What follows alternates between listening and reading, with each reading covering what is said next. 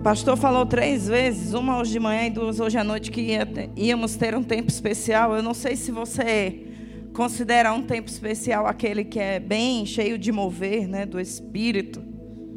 Mas toda vez que ele falava, me dava um frio na barriga. Ser rico é porque não é com você. Aleluia. Glória a Deus.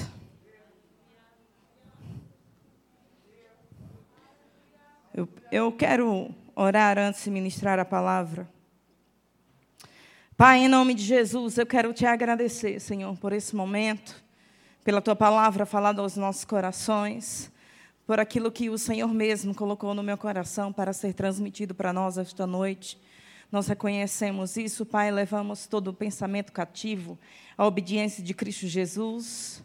E na autoridade deste mesmo nome, eu me levanto contra todo sentimento errado, todo espírito errado que tenta atrapalhar o ensino e a ministração da tua palavra, em nome de Jesus, está repreendido. Você não tem lugar neste, você não tem espaço neste lugar em nome de Jesus. Obrigada, Pai, pela paz, guardando a nossa mente, o nosso coração e o nosso coração, Senhor, sendo uma boa terra para a tua palavra. Em nome de Jesus. Amém? Aleluia. Glória a Deus. Eu não sei se você sabe, mas nós pertencemos ao Ministério Verbo da Vida. Você sabe disso? Amém. Eu estou brincando, eu sei que você sabe.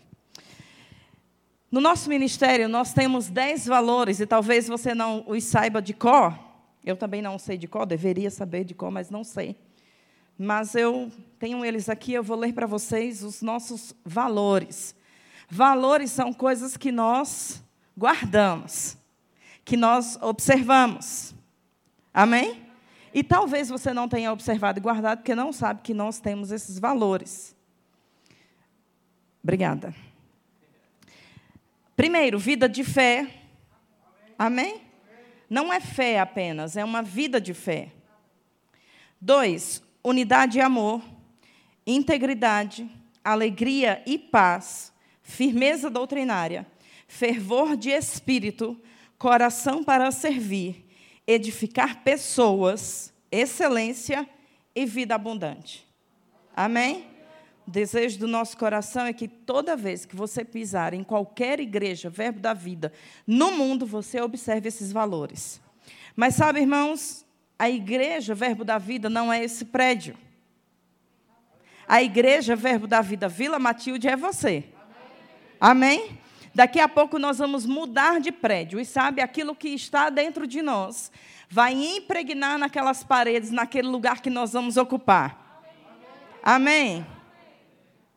Se outra pessoa, outra igreja ou outras pessoas que não são igreja pisarem neste lugar depois que nós sairmos, eles vão perceber que tem aqui algo nesse ambiente. Mas não é porque tinha uma placa lá fora, é porque nós estávamos aqui. Amém? Então, esses valores têm que estar tão vivos dentro de nós, ao ponto de exalar de nós, onde a gente passa, como um perfume bom. Amém? E essa noite eu vou falar de dois deles numa, numa tacada só: fervor de espírito e coração para servir. E sabe por que, que eu vou falar dos dois? Porque ter um coração para servir vai te manter fervoroso de espírito. Abra sua Bíblia comigo lá em Romanos, capítulo 12, versículo 1. Se você deseja mover do Espírito, enquanto eu prego, você pode dar umas carreiras, fica à vontade. Você sabe que aqui a gente não é contra essas coisas, né?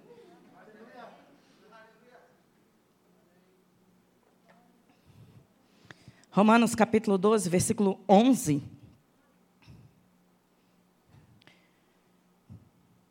Diz assim: No zelo não sejais remissos, sede fervorosos de espírito, servindo ao Senhor. Eu vou ler mais uma vez, diz: No zelo não sejais remissos, sede fervorosos de espírito, servindo ao Senhor. Sabe, irmãos, hoje pela manhã, o pastor já mencionou isso, nós, tem, nós tivemos um momento bem especial, tão lindo. Se você não veio, você pode assistir no nosso canal do YouTube. Ele impôs as mãos sobre os ministros que são novos, né, que estão sendo levantados ou estão chegando aqui na igreja. E isso é uma coisa que tem um poder maravilhoso. Amém? Mas sabe, você como igreja, se você não está ocupando uma posição ministerial aqui, você é corpo. Amém? Então, você que é corpo não pode simplesmente ficar sentado pensando, um dia, quando eu estiver sentado na primeira fileira, então eu vou né, fazer coisas diferentes, receber coisas diferentes, ou ser uma pessoa especial. Não, irmão, nós precisamos entender que para essa igreja funcionar, ou qualquer outra igreja funcionar, nós precisamos de algo chamado serviço cristão. Amém?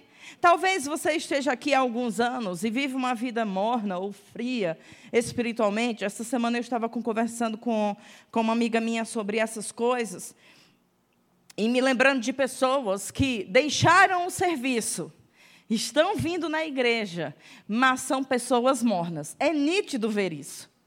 E sabe, irmãos, isso não é uma escolha que o Espírito Santo faz. Isso não é uma escolha que Deus faz. Não é uma seleção. Bom, Verusca é bonita, fica aqui, fervorosa, crente, é profeta, aleluia, né? Fica aqui quente, cheia do fogo do Espírito. Mas o Pio, ele é mais ou menos, então esse negócio de pastor é frio mesmo, fica aqui, ó, no lado morno. Não, irmão. Isso é uma escolha que nós fazemos. É, são nossas escolhas diárias que nos levarão aquilo que nós desejamos. O nosso problema é que nós pensamos que no nosso dia a dia a gente pode simplesmente viver de qualquer jeito, e quando chegar o dia do Senhor, aleluia, o Cairós de Deus, Deus vai pegar a sua varinha mágica, vai tocar na nossa cabeça e vai nos, trans, é, nos transformar num poderoso e fervoroso ministro do Senhor. Não é assim que as coisas acontecem. Você já ouviu várias vezes o nosso pastor falar do caminho de crescimento que ele trilhou. Se nós dessemos oportunidade a cada ministro, a cada pessoa que está aqui, cada um de nós poderíamos falar do nosso caminho de crescimento que foi trilhado. Não temos tempo para isso. Eu gostaria de ter mais, quem sabe, outro dia. Ninguém chegou aqui por acaso, e sabe, irmãos, às vezes nós, nós queremos o ministério porque vimos o pastor chegar assim, né, com esse terno todo bonito, lado da sua esposa, né, elegante, num carrão preto, para ali na porta, alguém vai. Pois não, se... Ministério não é isso.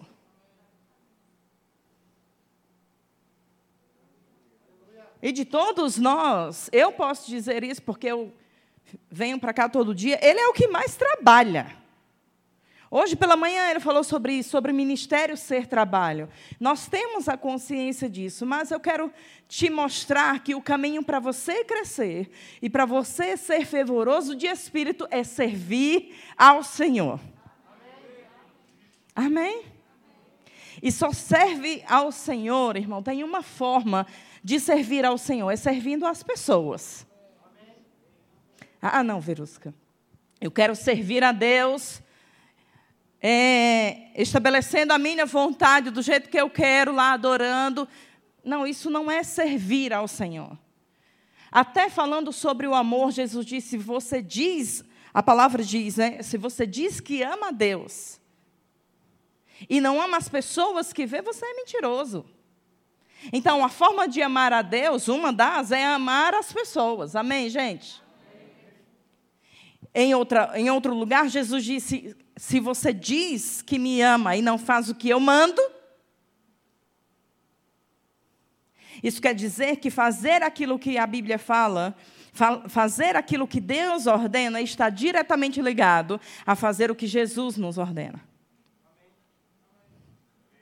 Aliás, fazer o que Jesus nos ordena está diretamente ligado a amá-lo. Amém? Se você ama, você vai fazer o que ele diz. Amém? Se você serve, se você é zeloso no serviço, você é fervoroso do Espírito. Por que tem tanta gente, então, que está servindo demais e está desanimado? Porque está fazendo para homens e não para Deus. Eu peguei o significado de cada palavra desse versículo e eu vou ler para você. A primeira palavra que, que aparece aqui é zelo. No zelo, não sejais remissos. Zelo significa atenção excessiva que demonstra por algo ou alguém. Empenho, preste atenção nesse significado, empenho extraordinário na execução de deveres ou de obrigações religiosas. Dicionário do português, irmão, não é bíblico, não. Então, no zelo, naquele empenho extraordinário em executar uma tarefa religiosa, não seja remissa ou remisso. O que é remisso? Que tarda em fazer. Que demonstra negligência, que demonstra descuidado, faz de qualquer jeito. Falto de energia e atividade, de pouca intensidade, vagaroso. No zelo, naquele empenho extraordinário de cumprir uma obrigação religiosa, não seja falto, não seja negligente, não seja devagar. Lá no Nordeste a gente diz uma, tem um, um ditado que a gente fala sobre alguém devagar. Fulano é devagar quase parando. No zelo, nesse empenho, não seja esse tipo de pessoa. É o que a Bíblia está dizendo. Amém? Terceira palavra, sede fervorosos de espírito. E fervoroso significa que exala calor, que denota intensidade, em que há impetuosidade. Agora, olha essa parte dessa definição de fervoroso: cheio de devoção, entusiasta, vigoroso. Você pode assistir depois e anotar tudo se você quiser. A outra palavra é servindo ao Senhor. E servir significa cumprir deveres e funções. Oxi. Ah, pois eu achava, irmão, que servir era fazer ali qualquer coisa meia boca, só para não dizer que eu não estou fazendo nada. Às vezes as pessoas dizem assim, não vamos exigir muito porque o trabalho é voluntário. Não, mas se quer fazer de qualquer jeito, querida, é melhor não fazer. Amém. A definição de servir é cumprir deveres e funções. Ter utilidade, auxiliar, trabalhar em favor de alguém ou de uma instituição, encarregar-se do funcionamento de algo. E agora eu quero te fazer uma pergunta: quanto de você está empenhado para o funcionamento dessa igreja local? Será que você acha que isso é uma obrigação somente nossa, dos ministros? Ou do pastor e sua esposa? Ou você acha que isso é um trabalho dos líderes? Ou daquele povo que tem tempo? Verusca, olha, eu não tenho tempo não para essas coisas não. Eu sei, irmãos, e vamos colocar um equilíbrio aqui, que nem todos vão servir, mas a maioria devem fazê-lo. Eu tenho um amigo que ele diz o seguinte: se eu parar de servir, eu me desvio. Talvez tenha um lado negativo nisso, e eu não quero entrar nesse mérito, né? eu não sou juiz de ninguém, isso é uma coisa entre essa pessoa e Deus. Mas, sabe, irmãos, talvez nos falte essa consciência de que serviço nos mantém fervorosos. Eu aprendi uma coisa com a Leila que mudou a minha forma de ver as coisas. Ela dizia assim para a gente, quando ela era diretora do REMA, nós trabalhávamos com ela, auxiliando naquilo que ela precisava. Ela dizia assim: não é o REMA que precisa de você, é você que precisa do REMA. Ela falou isso várias vezes em nossas reuniões de diretoria e de monitoria. Às vezes nós pensamos que nós estamos prestando um favor a Deus ou ao pastor. Olhe, pastor, levante a mão para o céu, viu que eu estou devotando aqui um expediente no domingo aqui para adorar a Deus e, e, e sabe, irmãos, às vezes a nossa necessidade de reconhecimento, a nossa necessidade de tapinha nas costas, significa esse tipo de sentimento. Olha, se não fosse eu aqui, não, irmão, não é se não, se não fosse você aqui. É você que precisa do serviço. É, o é você que precisa servir na igreja local e não o contrário. Porque se você se negar a fazer como muitos já têm feito, e têm andado à margem da igreja,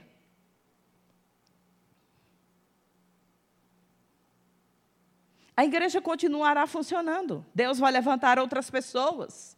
Temos um cabeça, irmãos, que tem dobrado o seu joelho diariamente, orando a Deus que envia os trabalhadores. E se você não quer ser um deles, Deus levará, levantará outros, não tem problema com relação a isso. Entenda que a conotação dessa ministração não é para enfiar uma faca no bucho, como a gente diz no Nordeste, dizendo agora você tem que servir. Não, é uma escolha sua.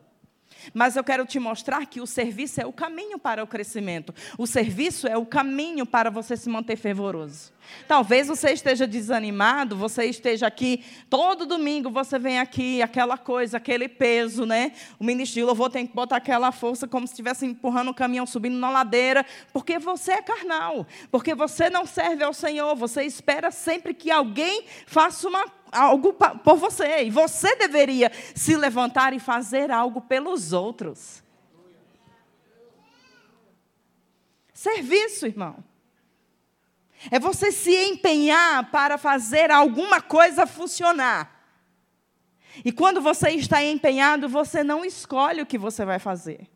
E talvez você me olhe essa noite e você pense assim: você está falando isso porque o seu serviço é pregar a palavra. Fosse assim, eu também queria.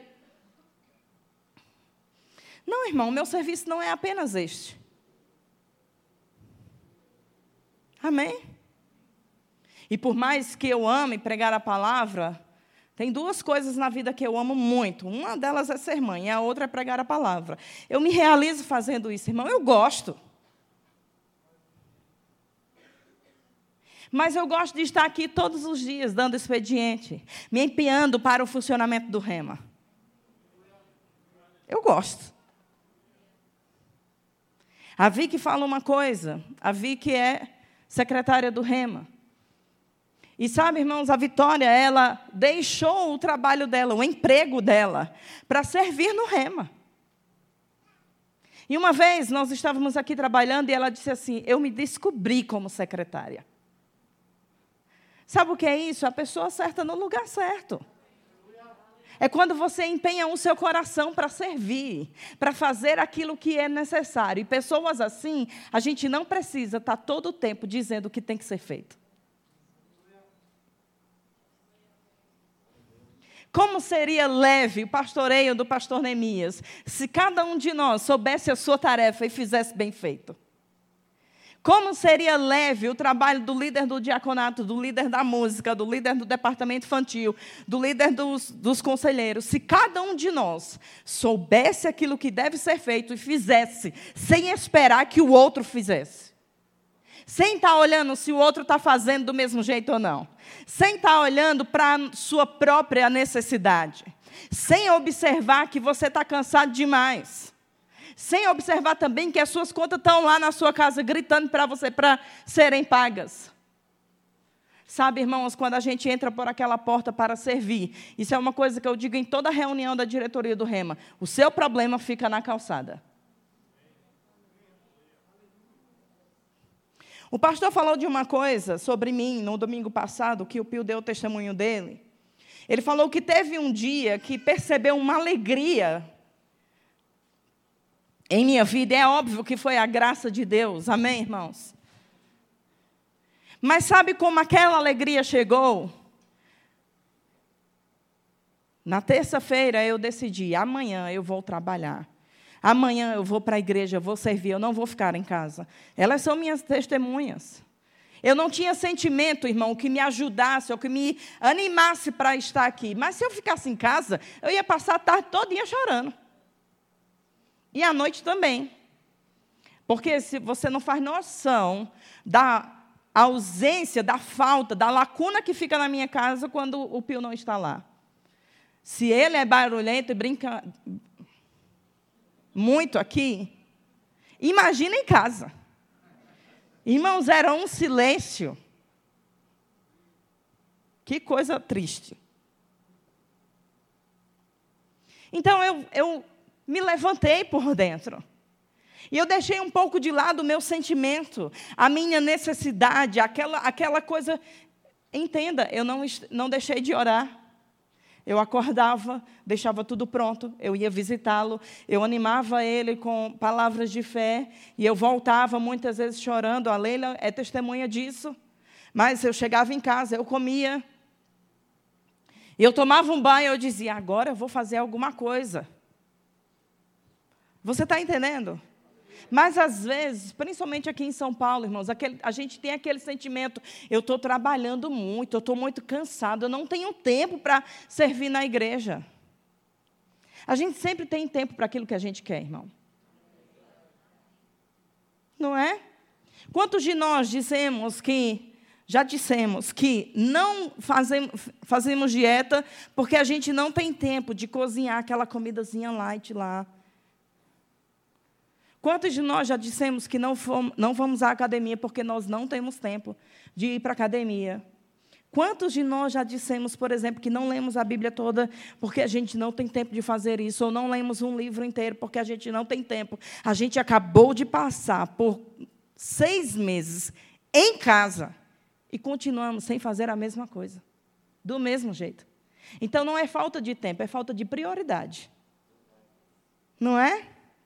Pessoas estão me assistindo agora mesmo pelo YouTube, que eram dessa igreja e que se escondem atrás do direito de não congregar porque elas não têm, entre muitas aspas, fé para aglomerar, entre muitas aspas, dentro de uma igreja, mas são elas mesmas que estão aglomerando dentro do metrô, no supermercado, porque eu sei que ninguém está passando fome, não. Mas não quer vir para a igreja.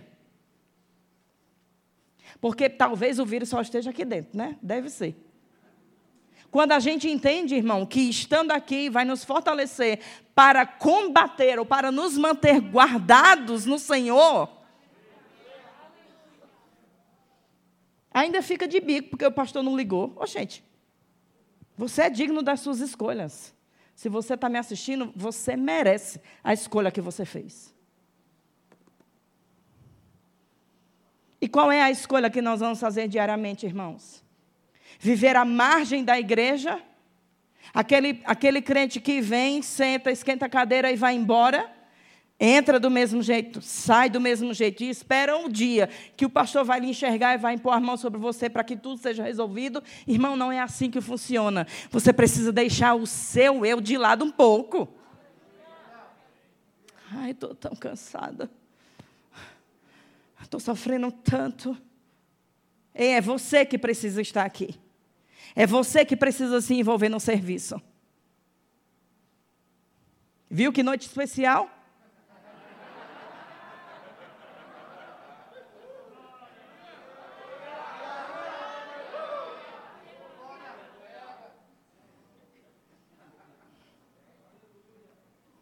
Eu não estou falando, irmão, se Deus está te guiando para sair de um departamento que você está em cinco e Deus, para você ter um equilíbrio. Não, eu não estou falando com você, não.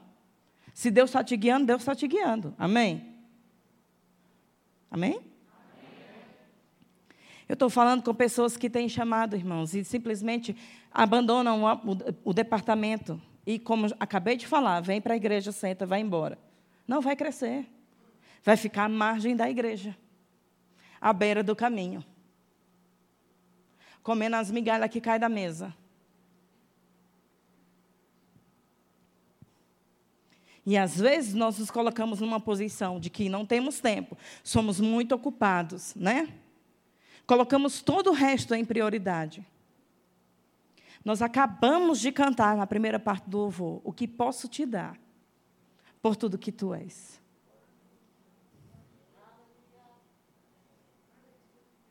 Eu temo que um momento de louvor seja um momento que você mais mente na sua vida. Porque você está cantando só por cantar, mas nem está pensando no que está dizendo. O seu desejo é mesmo fazer alguma coisa ou dar alguma coisa a Deus por tudo que Ele é?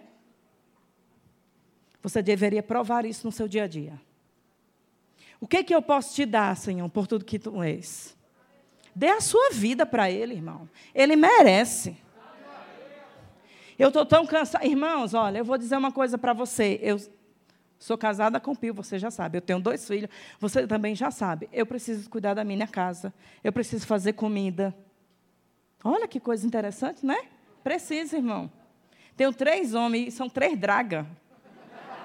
Eu fico imaginando aqueles meninos quando forem adolescentes. Misericórdia, eu já disse para o Pio, trabalha, viu, neguinho? Trabalha que o negócio vai ser sério.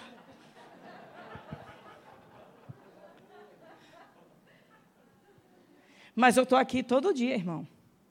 Sete horas de tarde, servindo a Deus. Não é porque eu faço para as pessoas. Não é porque eu amo demais pastor Neemias e Leila. Não, porque isso, não, não é, não, nem é por causa da posição que eu tenho. E sabe, outro dia eu estava conversando com o Pio, quando ele voltou do hospital, e eu falei para ele: é impressionante como não é pesado para nós. É impressionante, irmão. Nem para os meninos, a gente está arrastando todo mundo. A gente não tem família aqui, dificilmente. A gente deixa eles na casa do pastor e da Leila, porque geralmente os programas que nós temos são eles que promovem. Então, vai todo mundo. Arrasta os meninos para todo lugar, irmão, está tudo bem. A graça que nos assiste, assiste eles também. Ei, tem uma graça para você servir na igreja local. Quando você der o primeiro passo, irmão, o seu problema vai se tornar bem pequenininho. A alegria do Senhor vai te invadir. Você vai ser alguém útil no reino de Deus e você vai crescer fervoroso de espírito. Agora, não é fazendo com aquela cara de maracujá azedo, como tem um pena de mim. Olha, eu estou vendo, está vendo? Pastor, está vendo? Estou limpando, viu? Lá vem o pastor, bora. Não, irmão, é quando ninguém vê. Quando ninguém vê. Servindo do mesmo jeito. Olhe para a pessoa que está aí do seu lado e diga assim: Você é chamado para servir. Agora olhe para a pessoa que está do seu, do seu outro lado e diga: Você também. Sabe o que eu acho engraçado, irmãos? Quando as pessoas chegam na igreja, elas querem servir, elas querem crescer, elas se envolvem, elas servem ao Senhor, mas elas crescem um pouquinho espiritualmente, aí elas já querem abandonar o serviço, porque agora, né, está escrito que aqueles que são ministros devem parar de servir às mesas e se dedicar ao estudo. Como se serviço fosse algo pecado ou algo errado. Irmão, se você for lá em Campina Grande, às vésperas de um evento, você vai ver toda a diretoria trabalhando duro. Foi assim que eu fui criada. Não tinha esse negócio de hora, de eu tenho que ir para casa dormir. Não tinha aquele negócio de que tem que deixar pronto até a hora e pronto. E deixa eu dar uma dica aqui para os solteiros. Se gaste servindo a Deus e pare de viver a sua vida procurando alguém para casar. Tem muito solteiro que vem para a igreja e não é útil. Porque está na igreja olhando as pessoas à sua volta, procurando quem poderia me casar. Deixa eu ver. Mas a Bíblia diz que o solteiro cuida das coisas do Senhor. Aqui, ó, tem um monte de coisa do Senhor para você cuidar. Está fazendo o quê? Não trabalha. Venha para cá, meu filho. Lavar um banheiro, pintar uma parede. Vai cair a mão, não. Eu lembro de um dia, irmãos, de uma época da minha vida, vocês sabem que eu estou no Verbo da Vida há muito tempo, né? Porque eu cheguei bem jovem lá, diga-se, que conste nos altos e fique gravado no YouTube. Eu cheguei bem jovem na igreja. E eu lembro que nós tínhamos um acampamento todo, me, todo ano, a gente tinha um acampamento de jovens. E sabe, vocês, a maioria já sabe disso, né? Eu não tinha dinheiro. E eu também, eu tinha pais, lógico, né? Que eu tenho pais. Mas eles também não tinham dinheiro, nem o mínimo interesse de pagar para eu ir para aquele evento. Mas a, a minha liderança sempre promovia coisas para que a gente pudesse levantar dinheiro para ir.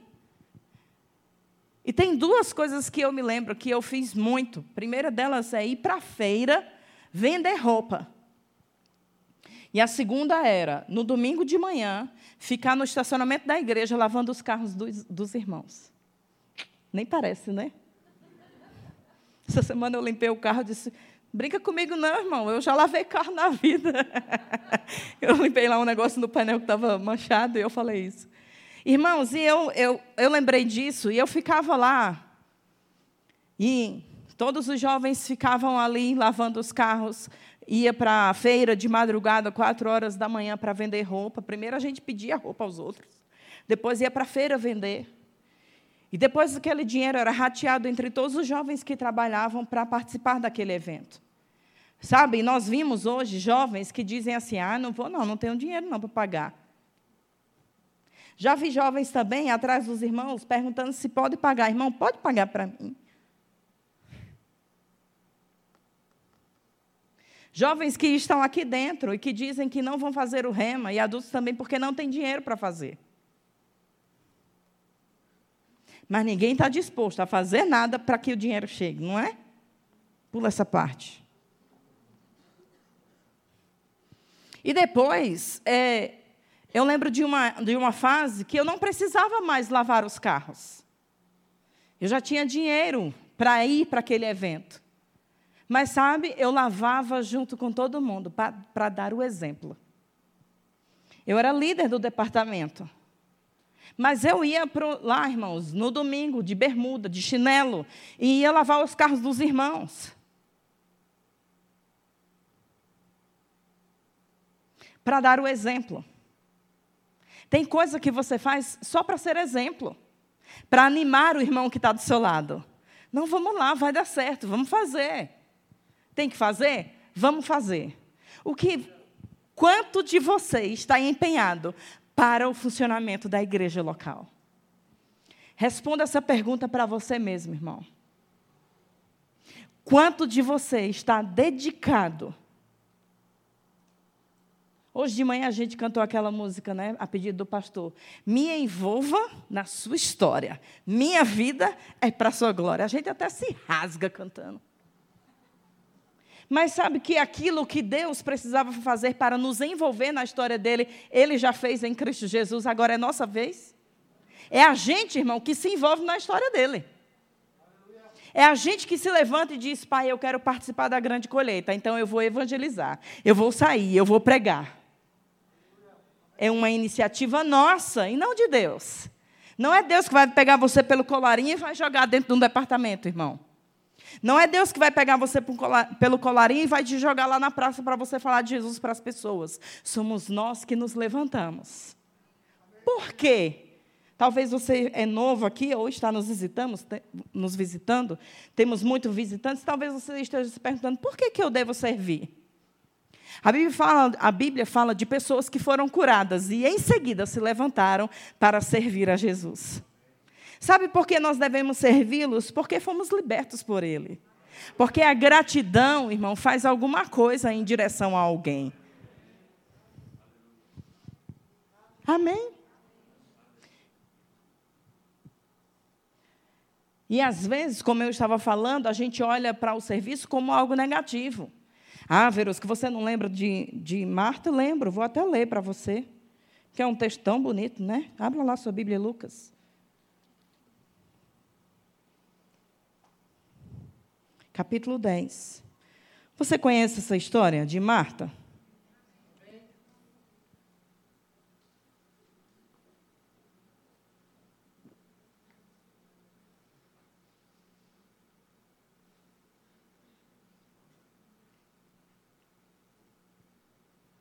Vamos ler a partir do versículo 38 até o 40, diz o seguinte: Indo eles de caminho, entrou Jesus num povoado e certa mulher chamada Marta hospedou na sua casa. Diga Marta. Ok, obrigada. Tinha ela uma irmã chamada Maria, e esta quedava-se assentada aos pés do Senhor a ouvir-lhe os ensinamentos. Marta agitava-se de um lado para outro, ocupada em muitos serviços. Então se aproximou de Jesus e disse: Senhor, você não se importa que minha irmã tenha deixado que eu fique a servir sozinha? Ordena-lhe, pois, que venha ajudar-me. Irmãos, isso é bem nítido de irmão, não é? Eu tenho dois filhos pequenos e eles estão na fase de dedurar um ao outro, mas é uma coisa que é. Mamãe, o Petro fez isso. Aí vem outro. Mamãe, o Dom fez isso. E foi bem isso que Marta fez. Ô Jesus, você está vendo que eu estou aqui servindo? Você não se importa, não, que eu estou aqui servindo sozinha e Maria está só aí na boa sentada? E nós olhamos né, isso por cima e pensamos que o serviço é alguma coisa negativa.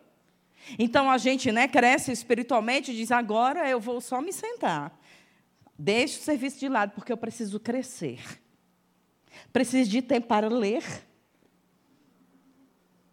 Eu acho engraçado, irmão, para não dizer ridículo, como os crentes se escondem atrás dessas expressões gospel ou evangélicas para dar satisfação às pessoas. Olha, pastor, eu estou saindo do departamento porque Deus falou comigo.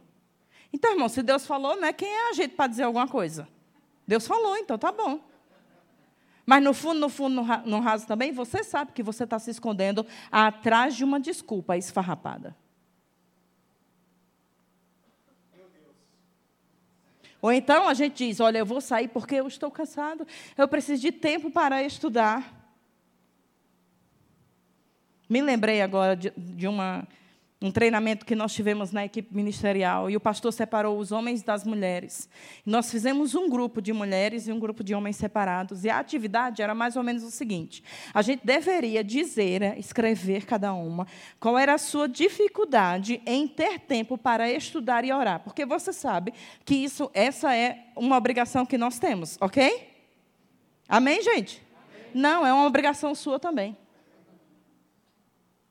Mas nós precisamos fazer isso assim como você, talvez com um pouco mais de diligência, pela posição que nós ocupamos. E todas nós chegamos a um consenso, a mesma opinião. Nós não conseguimos ter tempo, do jeito que a gente gosta, para orar e ler, por causa das nossas muitas tarefas. E sabe, irmãos, nós temos aqui uma esposa de pastor e um pastor. A gente pode acordar ao mesmo tempo, sete horas da manhã. Ele tem a liberdade de se trancar no escritório, abrir a Bíblia, ler um pouco, ficar lá o tempo que ele quiser com Deus. Mas eu tenho que ir para a cozinha, fazer o café dele, o meu, dos meninos, arrumar o que precisa ser feito, já começar a fazer o almoço. Você está entendendo? É dessa diferença que eu estou falando. E nós chegamos à conclusão, porque a tarefa que o pastor passou foi: identifique o problema e apresente a solução. E a gente tinha que ter, era um trabalho quase de escola. A gente tinha que apresentar o problema e a solução. E o problema era esse, que a gente não tinha tempo. Lembra disso, falei? E a solução que nós chegamos, que a, a única que a gente encontrou foi: a gente tem que acordar mais cedo.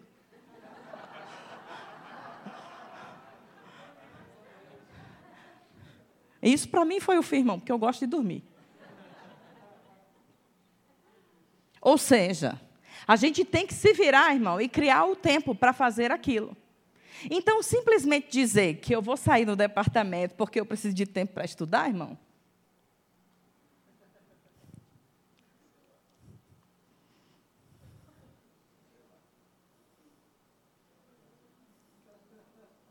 Será que você tem que sair do departamento para ter o tempo que você precisa?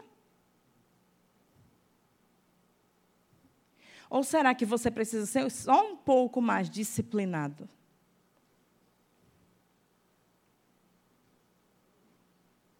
Que mover maravilhoso, não é?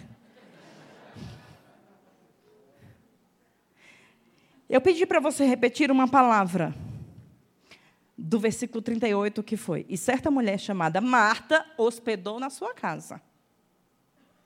Jesus não olhou para Marta e disse assim: Olha, Marta, realmente essa Maria é folgada. Jesus também não olhou para Marta e disse assim: Marta, o que você está fazendo é errado. Não. Jesus disse somente a Marta que Maria tinha escolhido a melhor parte. Mas eu vou te perguntar uma coisa: se Marta tomou a iniciativa de hospedar Jesus, de quem era a obrigação de fazer o almoço no dia?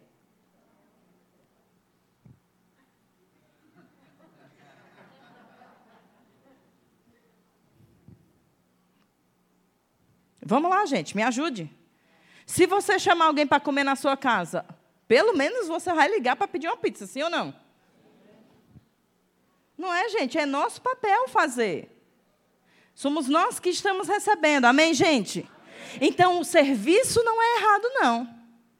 Tem duas partes para você escolher: o serviço e o sentar-se aos pés para ouvi-lo. Mas eu vou te dizer uma coisa: na sua vida e na minha vida, tem espaço para as duas coisas. Se eu tiver o tempo todo sentada aos pés de Jesus, ouvindo e sendo ensinada por Ele, em que oportunidade eu vou compartilhar aquilo que eu estou recebendo dele, se eu não estou servindo ao corpo de Cristo? Como, irmãos, eu posso compartilhar daquilo que eu tenho, se eu vivo uma vida isolada no meu quarto, porque eu sou espiritual demais? E eu preciso ter tempo com Deus. Como eu vou molhar as pessoas da graça que está sobre mim? Hã? Se você serve em um departamento, você deve concordar comigo que já teve muitas, muitas oportunidades ou ocasiões que você chegou precisando de ajuda e você apareceu uma situação para você ajudar alguém. E você até esqueceu do seu problema. Não é assim, gente?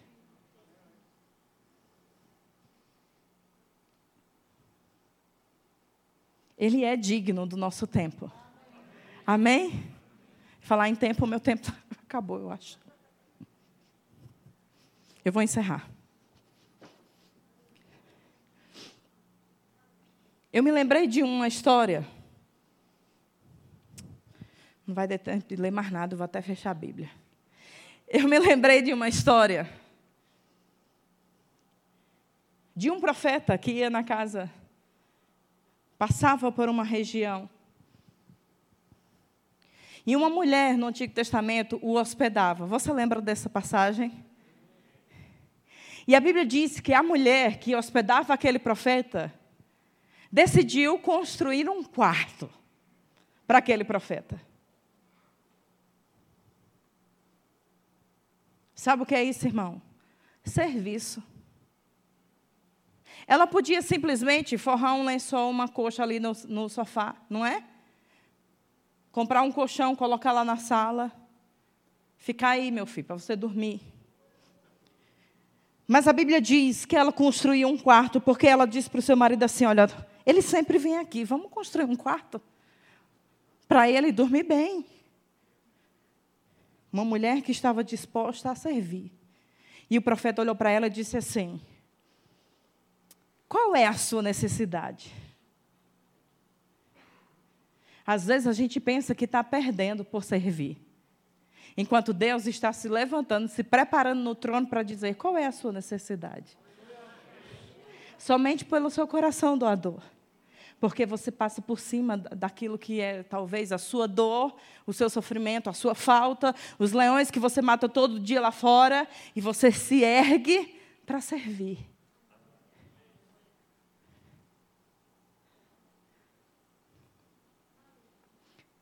E ela disse: Não, eu não preciso de nada, não. E o profeta insistiu e disse assim: Olha, Deus está te dizendo que vai te dar um filho. Depois, um ano depois, o profeta veio, aquela mulher tinha um filho, depois o filho morreu, o profeta deitou em cima dele e ressuscitou. Você deve conhecer essa história. Mas eu contei essa história somente para te dizer como o nosso serviço, como o nosso coração inclinado para fazer algo para alguém, move o coração de Deus em nossa direção. Amém? Quando Salomão ofereceu mil holocaustos ao Senhor, o que ele estava fazendo? Servindo, imolando mil animais. E quando ele termina, Deus diz: O que queres que eu te faça? Enquanto você se envolve, se empenha no serviço, Deus está respondendo para você com um desejo intencional de suprir a sua necessidade. E que tal a gente se levantar hoje como igreja, Verbo da Vida, Vila Matilde? Que tal a gente se levantar hoje como um representante do Ministério Verbo da Vida, decidindo levantar um coração de servo, decidindo viver uma vida fervorosa no Espírito?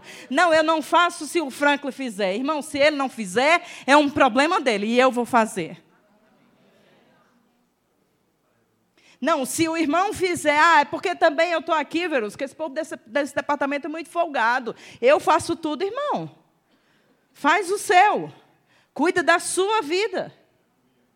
Eu queria a guitarra. Vá lá, irmão. Vá, deixa Deus usar você. Faz tanto tempo, né? Tá bom, acabou a folga.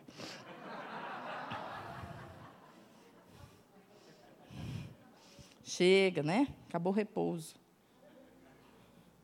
Serviu ao Senhor, né, irmão? Para ser curado. Aleluia. Estou brincando, gente. Ele é curado já. Quando aquela mãe de Tiago e João chegou para Jesus e disse assim: oh, Vamos lá, Jesus, quando você subir, bota um sentado à sua direita, outro à sua esquerda. Lembra disso? A resposta de Jesus foi: Maior é o que serve. O filho do homem veio para servir. Não é engraçado, irmão, como às vezes a gente quer ser melhor do que Jesus? Jesus era Deus e veio para servir. Né? Engraçado isso? Por que, que, tem muita mulher casada hoje, revoltada da vida, porque não se submete, porque não quer ser auxiliadora do, do, do marido? Não entende que o nome do Espírito, um dos nomes do Espírito é ajudador devia se sentir honrada porque foi levantada para ajudar alguém. E não brigar todo dia com o marido porque o marido precisa da sua ajuda.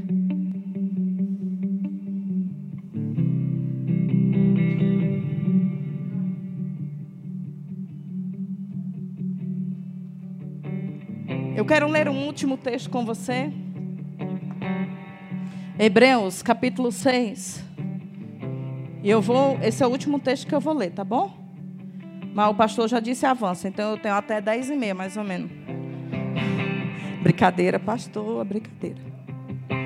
Hebreus capítulo 6, versículo 10. Leia a sua Bíblia comigo, diz assim: Porque Deus não é injusto para ficar esquecido do vosso trabalho e do amor que evidenciastes para com o seu nome pois servistes e ainda servis aos santos. Desejamos, porém, continue cada um de vós mostrando até o fim a mesma diligência para a plena certeza da esperança, para que não vos torneis indolentes, ou inúteis, ou negligentes, mas imitadores daqueles que pela fé e pela longanimidade herdam as promessas. Então, o serviço vai te manter fervoroso de espírito. E o serviço cristão também vai trilhar um caminho para que você herde as promessas que Deus te fez. Vale ou não vale a pena, irmão? Pessoas que serviram. E Paulo, e Paulo não, não é o escritor dos hebreus, aos Hebreus diz: Eu desejo, porém, que continue até o fim. A gente não pode fazer do nosso serviço uma lembrança. Eu já servi muito. Quando eu comecei, eu servi. Agora eu cresci espiritualmente, me dedico somente ao estudo. Eu preciso de tempo para ler. Não, irmão. Quanto mais a gente cresce, mais a gente serve. Uma das definições, a mais exata sobre ministério é trabalho. Amém? Nós todos estamos aqui por causa dele. Ele nos curou. Ele nos libertou, Ele nos alcançou um dia. O que podemos dar por tudo que Ele é?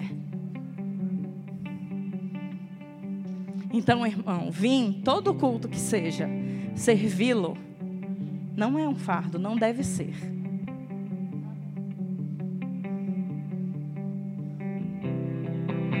Talvez dirigir quilômetros para chegar não deve ser um peso.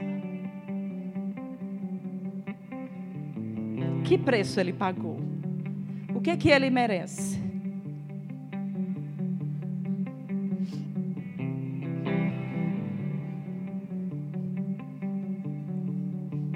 A gente pode cantar essa música de novo, Rafinha? Pastor Rafael. Só quem pode chamar ele de Rafinha sou eu, né, Rafinha? E a Lígia, se ele quiser, lógico, né? Lígia, licença. Mas por enquanto deixa só a guitarra.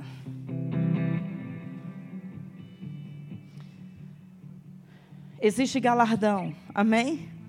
Deus não vai esquecer o seu trabalho.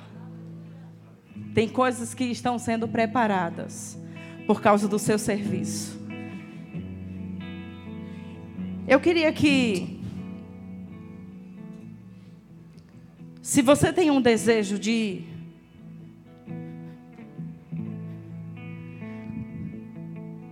Se Deus falou com você essa noite, se você identificou coisas que você entende, você percebe, nossa, eu preciso melhorar nisso. Realmente, eu não estou fazendo é nada. Entende, irmãos, que o nosso serviço não é para os homens, amém? Não, são pra, não é para os líderes do departamento, não é para o pastor Neemias e Leila, também não é para os, a equipe ministerial da igreja. É para Ele. Tudo que fazemos é para Ele. Amém? E fazemos com excelência, independente se estamos sendo vistos ou não. Amém, gente? Esse é o espírito correto da coisa. Então, se você percebeu que você precisa melhorar nisso, se você já é bom nisso, mas deseja somente fazer uma entrega, uma consagração, Pai, eu quero melhorar, Pai. Eu quero dizer que eu estou consagrado de novo para te servir. Fique de pé onde você está. Senhor, nós estamos aqui como igreja, como corpo local. Queremos te pedir perdão pela nossa negligência, por sermos remissos em alguns dias, Pai. Nós queremos ser zelosos pela igreja local, pela tua obra nesta terra. Nós queremos dar a nossa vida, Senhor, em adoração diária a você, porque você merece. Você merece o nosso tempo, você merece a nossa dedicação, você merece o nosso serviço. E essa noite, Pai, nós nos consagramos a você. Nós somos teus e queremos te servir aonde o Senhor quiser nos colocar. Em nome de Jesus, Pai, oro para que a tua graça, a tua sabedoria venha sobre nós, para fazermos aquilo que o Senhor quer que façamos. Em nome de Jesus, nós somos teus para o teu uso exclusivo, para te servir onde o Senhor quer que sirvamos. Estamos plantados aqui pelo Senhor e entendemos isso. E desejamos, Pai, nos empenhar para que tudo funcione perfeitamente nesse corpo local, em nome de Jesus.